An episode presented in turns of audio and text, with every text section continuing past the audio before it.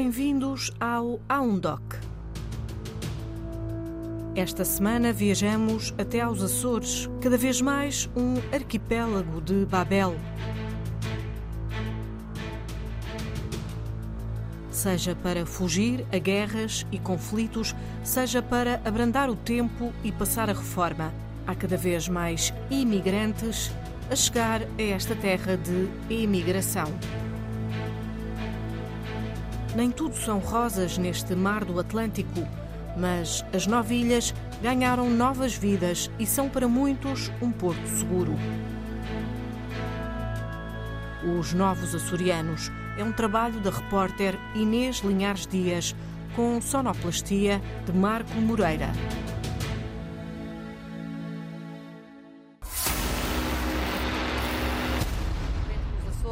10 casos suspeitos de infecção pelo novo coronavírus. São os números mais recentes apresentados hoje pela Autoridade de Saúde Regional. Tiago Lopes revela que a maioria desses foi casos a quarentena e que uh, não acataram, digamos assim, essa, essa medida e, portanto, não cumpriram com, com essa medida de quarentena. E, nesse sentido, nós temos esses casos identificados e iremos reportá-los também ao Ministério Público. Não há nenhuma dúvida em afirmar que se trata de uma operação de larga escala e isso que está a acontecer. A Ucrânia está a ser atacada em vários pontos, em simultâneo, no sul, no norte, no centro, no leste. Uh, portanto, uh, uh, a operação está a ser desencadeada, está a evoluir em larga escala por todo o país. As indicações que eu tenho é que, de facto, as, as forças russas estariam muito perto eh, da capital, portanto aqui no centro da cidade não há qualquer sinal. As forças russas têm feito. Nos últimos três anos o mundo mudou. Mudanças e discussões que ganhavam espaço lentamente revestiram-se de uma nova urgência. Outras questões que eram ignoradas entraram pelas nossas portas. Nestes nove pedaços de terra no meio do Atlântico, os choques chegam amortecidos, mas não passam ao lado, e também por aqui as coisas vão mudando. Os Açores, terra de imigrantes, são cada vez mais um porto seguro para gente de todo o mundo. Uh, se nós formos recuar até o ano 2000, até 2022, que é o último ano em que nós temos dados oficiais, podemos dizer que a população imigrante nos Açores aumentou mais de 50%. Estamos a falar, por exemplo, no ano 2000, tínhamos um número oficial que eram de 2.583 cidadãos estrangeiros titulares de uma autorização de residência. E o último dado disponível, que é 2022, temos uma população de 5.123 cidadãos estrangeiros titulares de autorização de residência. Estamos a falar de um aumento de cerca de 14% em relação ao ano anterior, que é de 2021. Essa população imigrante vem maioritariamente é a população de mais de 95 países diferentes. De Corvo a Santa Maria. Temos imigrantes em todas as ilhas, em todos os conselhos eh, da, da região. Estão em todas as ilhas, mas principalmente em São Miguel, onde residem 2.337 estrangeiros, mais de metade dos 5.123 que habitam em toda a região. Quem nos dá conta destes números é Liuter Viegas, presidente da AIPA, Associação dos Imigrantes nos Açores. Ele próprio, um imigrante natural de São Tomé e Príncipe, chegou à região em 2000 para estudar. Fez os cursos de Economia e Gestão, casou por cá e por cá ficou. As razões que empurram pessoas de todo o mundo a deixar as suas casas não são novas. Condições económicas, instabilidade política, guerras e conflitos ou a procura por um estilo de vida diferente, um tipo de imigração que a pandemia veio acelerar. Há aqui uma imigração laboral, uma imigração económica, principalmente os imigrantes brasileiros eh, do leste da Europa e imigrantes africanos e asiáticos também o mesmo não acontece com os cidadãos da União Europeia. São, na sua. Há um número significativo de imigrantes da União Europeia que são pessoas que já estão reformadas nos seus países e vêm e procuram nos Açores um lugar calmo, tranquilo, onde possam uh, usufruir uh, as, suas, as suas reformas. São essencialmente os europeus e norte-americanos que buscam tranquilidade. Dos outros lados do mundo, quem vem procura fugir à pobreza, ao conflito ou a ambos. Janete é filha de açorianos, mas viveu a vida toda na Venezuela. Saiu porque a situação estava insustentável. Vine para cá com minha filha por os problemas de Venezuela. Eu sou venezolana, nasci lá. Mis padres foram, minha mãe foi com 17 anos para lá com toda a sua família, minha avó, minha avó, mis tios por la guerra de Angola com Guiné e Moçambique. Minha mãe já tem 52 anos lá. Mis padres son divorciados, mi padre voltou para acá.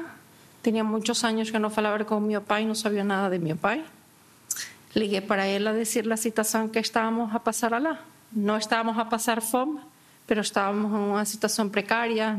Había que hacer filas para comprar comida, la comida estaba escasa, eh, mucha delincuencia. Mi hijo ya estaba en un liceo, estaba en un liceo pagado, pero el dinero no alcanzaba. E eu fui auxiliar de creche, 30 anos em uma escola em Venezuela, e foi dura quando voltei para cá. Já tinha visitado São Miguel e não tinha gostado, mas quando o governo dos Açores apoiou a sua vinda, veio com o seu filho para a ilha. Nunca. Eu vine, eu vine muito jovem, ok? Este, não gostei. Eu dizia, ai, morar aqui, tão pequenita, uma isla. Claro, quando eu vine não existia o Parque Atlântico, não existia a, a Via Rápidas, todo era mais pequeno. Mas eu sempre dije, eu, viver em São Miguel, nem pensar.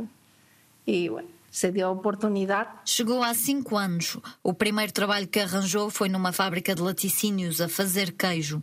Não gostou. Desde então tem encontrado trabalhos esporádicos de limpeza ou a cuidar de idosos. Agora faz limpezas num espaço de arte de Ponta Delgada, mas o que ganha não chega para tudo. O salário lá aqui é muito, muito baixinho. E para pagar renta, comida, gasolina, sabes? Alguma vez pensou sair daqui? Em algum momento sim he pensado sair. Estou a esperar só que meu filho termine a universidade. Pero ele não quer ir embora, ele quer ficar. Então ainda não sabemos que, que ¿qué vamos a hacer, sabes? Porque ir para continente es ir a, una ciudad. Ya estamos adaptados a una isla. Es más pequeñita. Volta a la ciudad, pero ainda no sabemos. Todavía meu filho falta um ano para terminar. Ele termina o ano que vem. A natureza, o clima ameno, as pessoas acolhedoras e o estilo de vida mais calmo faz com que muitos digam que o paraíso é aqui, nos Açores.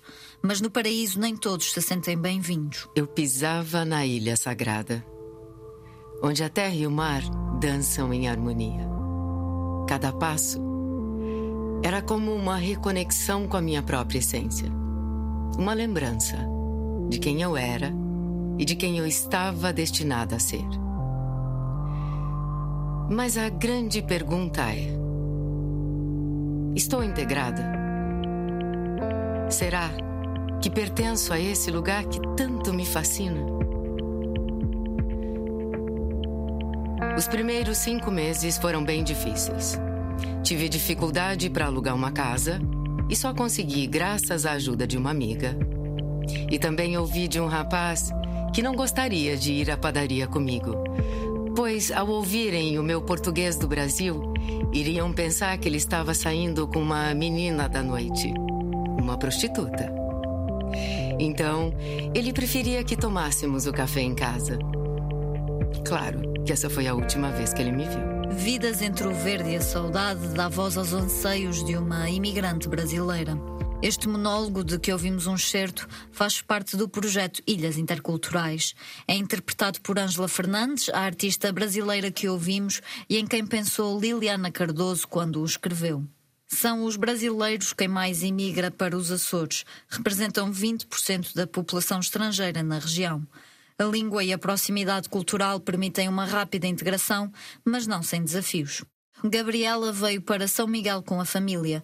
O divórcio deixou-a sozinha na ilha, com o filho de 12 anos e a mãos com a luta burocrática para receber apoios. É complicado, é... existe muita burocracia, né, para a gente conseguir as coisas, os apoios, que são de direito nosso. Então. É, até agora eu tô, tô lutando para ter apoios e não consigo ter os apoios que, que são precisos, né? Então, é um tanto complicado, sim. Mas a maior dificuldade que enfrentou foi o estigma. Ser brasileira.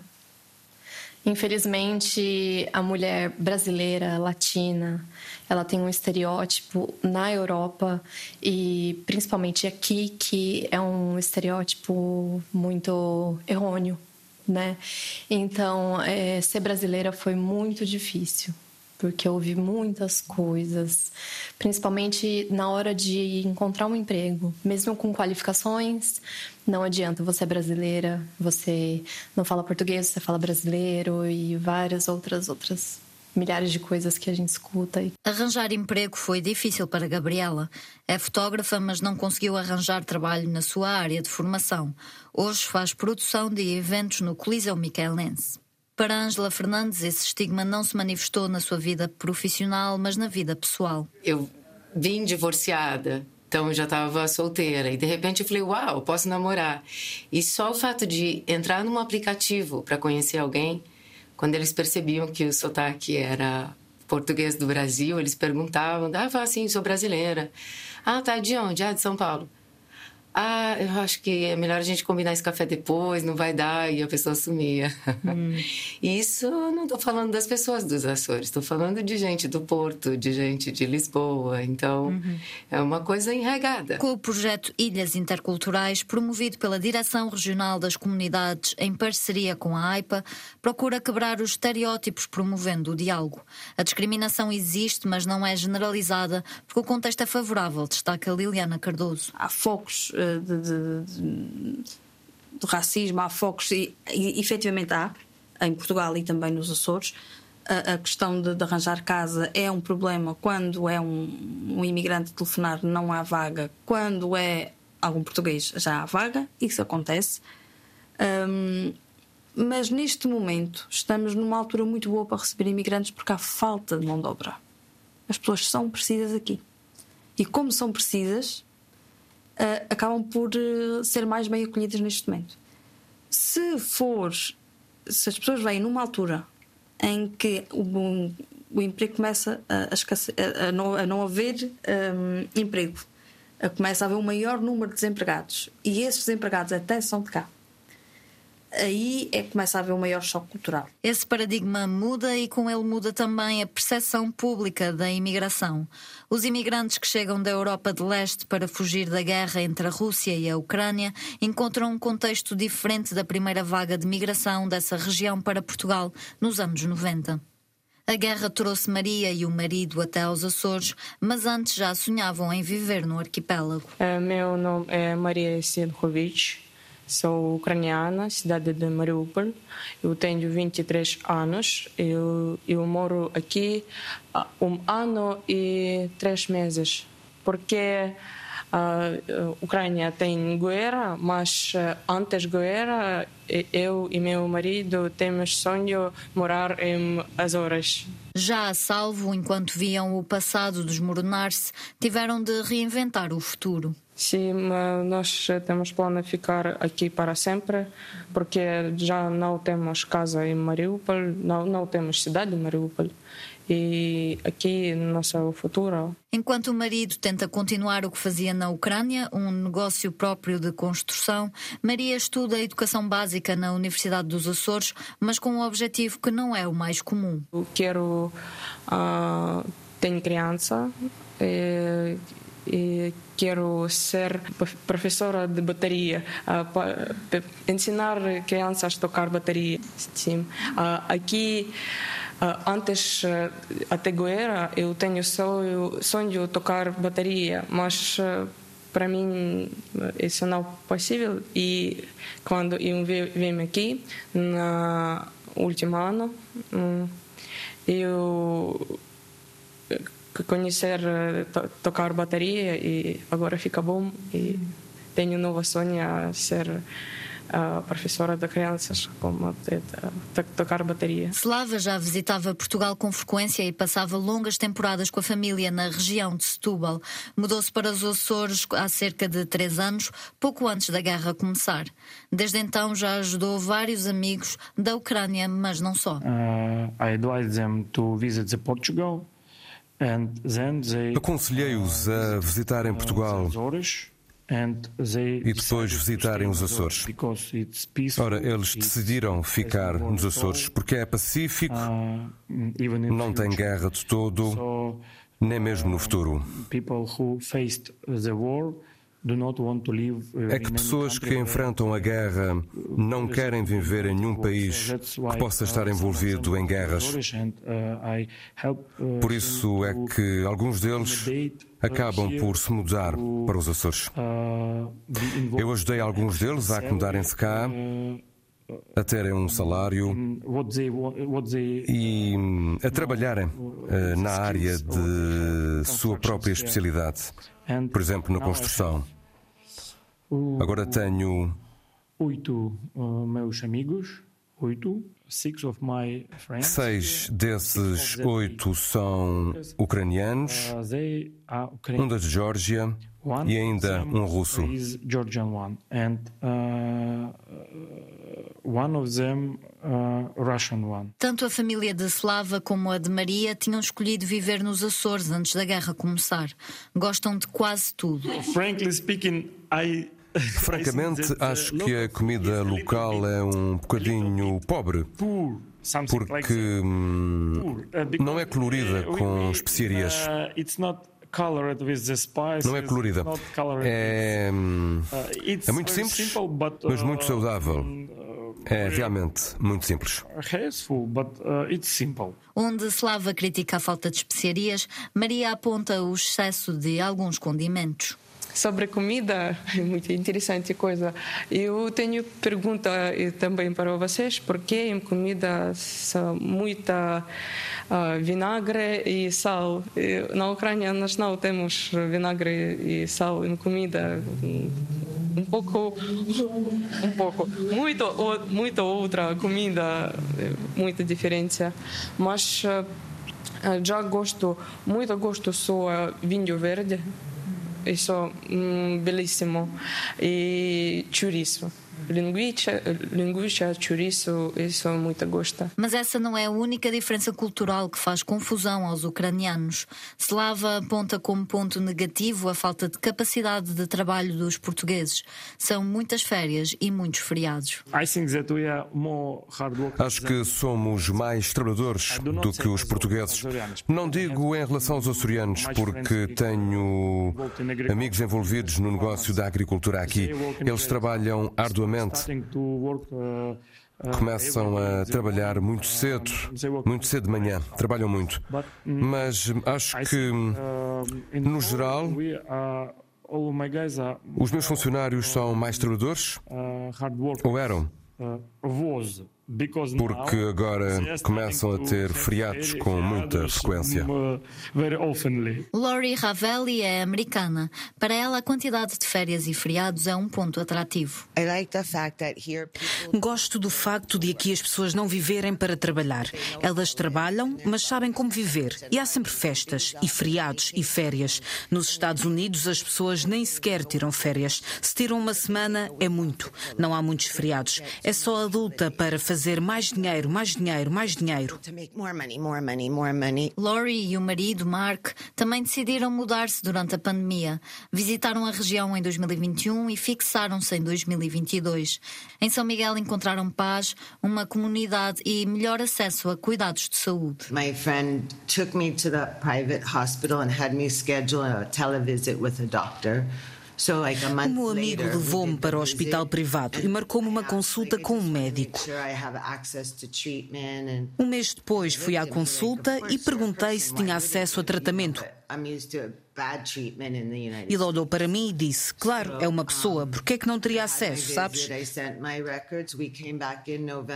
Mas estou tão habituada a ter um mau tratamento nos Estados Unidos, então fiz a consulta, eles ficaram com o processo, voltámos em novembro e olhámos para umas 30 casas.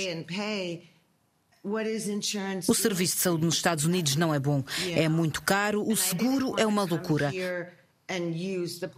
Pagamos, pagamos, pagamos. O que é que o seguro faz por nós? Nada. E eu não queria vir para cá e usar o sistema de saúde português de graça. Paguei pelos meus cuidados de saúde no privado. Não quero tirar nada a ninguém que precise mais que eu. Claro que se precisar de ir, vou, mas prefiro ir ao privado e usar o meu seguro para que quem precisa mesmo do público tenha acesso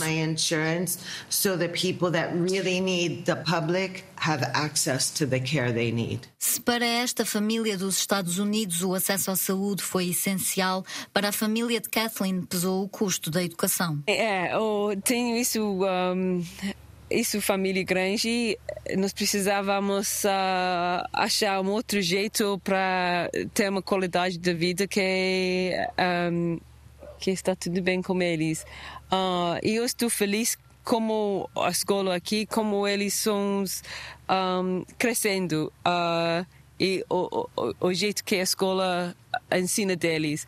Um, e tem outras coisas que é muito bem. Quando nós chegamos aqui, os, os gêmeos estavam só um ano. E em Inglaterra, você precisa pagar tanto para o creche, tanto, tanto. You know, você não vai acreditar. Quase 2 mil por mês. Então, como, para cada um. Para cada um totalmente impossível. Aqui, para os dois gêmeos, um creche muito bom, bom que eu estava tão feliz e o, o nível estava muito melhor do que em Inglaterra.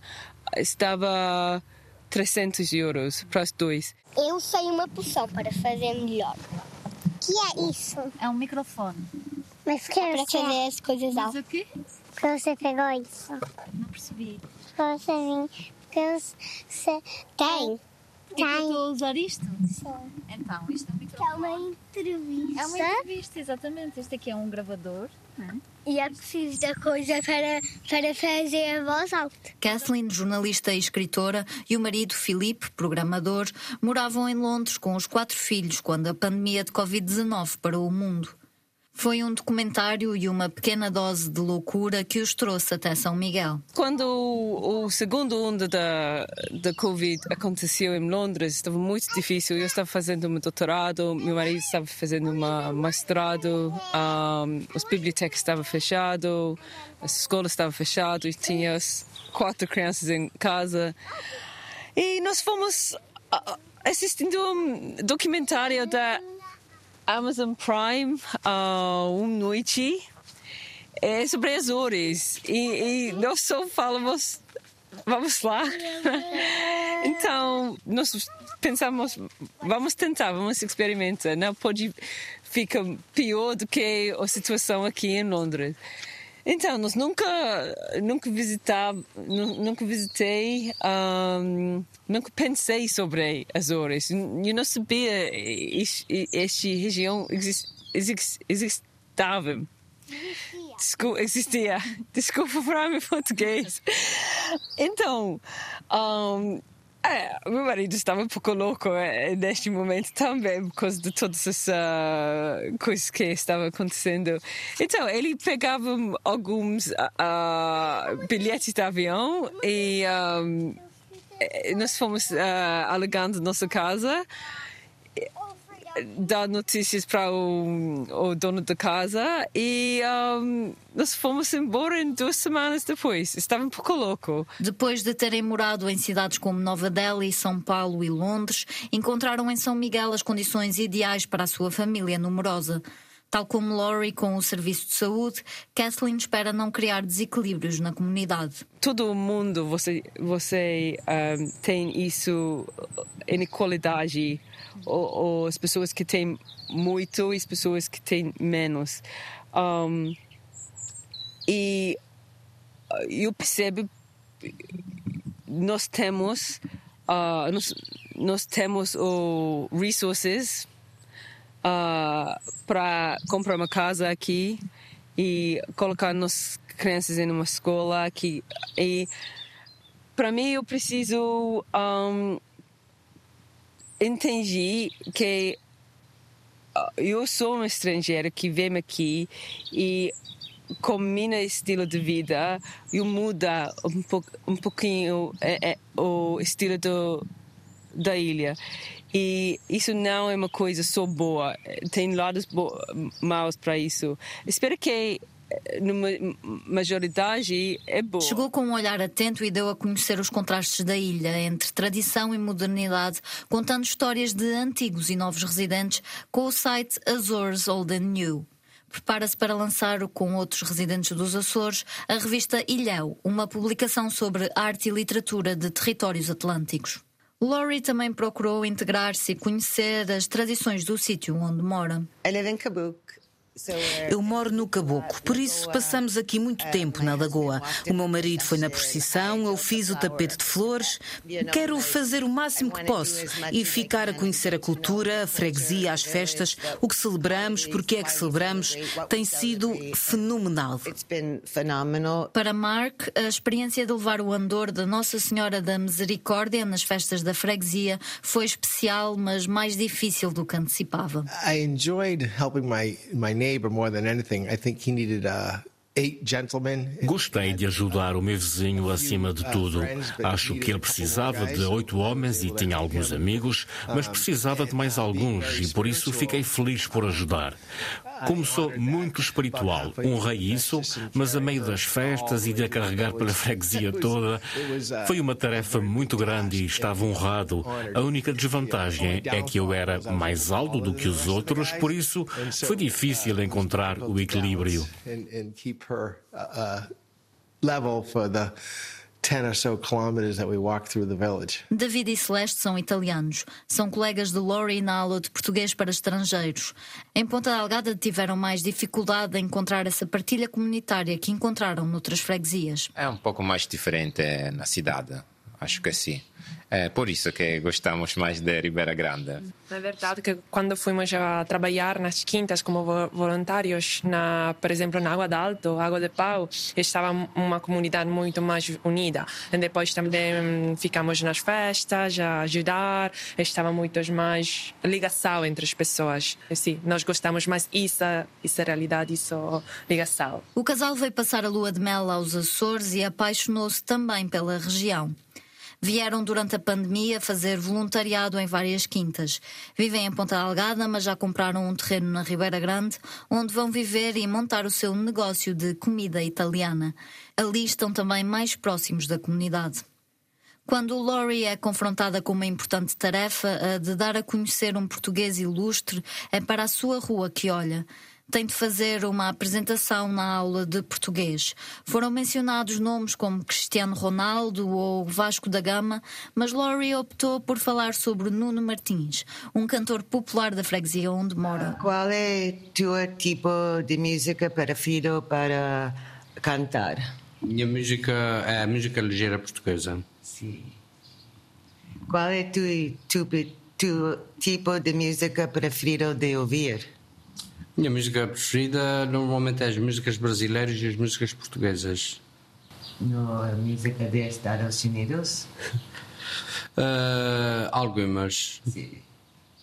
Um, que são, são a música que te inspiram a cantar? Uh, como ídolos eu tenho o Emanuel e tenho o Tony Carreira também e o José Malhoa. Um, em quantos eventos canta a média por ano? Por ano, à volta de 40. Hum. À volta de 40 espetáculos por ano. Na ilha, qual é o seu sítio, uh, preferido para cantar em palco?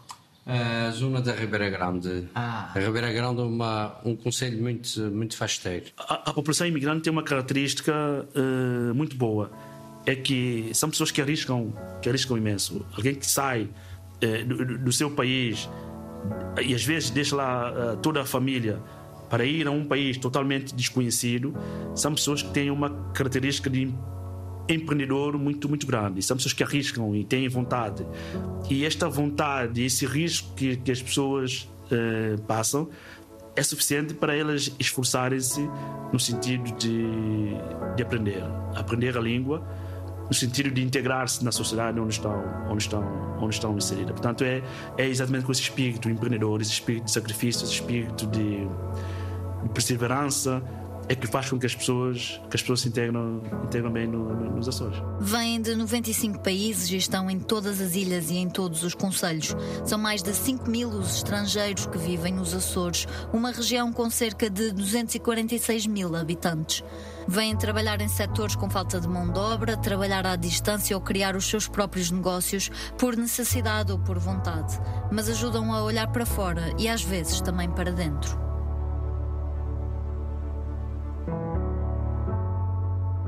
Acabamos de ouvir Os Novos Açorianos, um trabalho de Inês Linhares Dias com sonoplastia de Marco Moreira. Pode voltar a ouvir esta reportagem no podcast do A1Doc ou da grande reportagem da Antena 1 Açores. Estamos em RTP Play e nas principais plataformas de podcast. Contamos com a sua escuta. Aqui há um doc para ouvir, há uma história para documentar.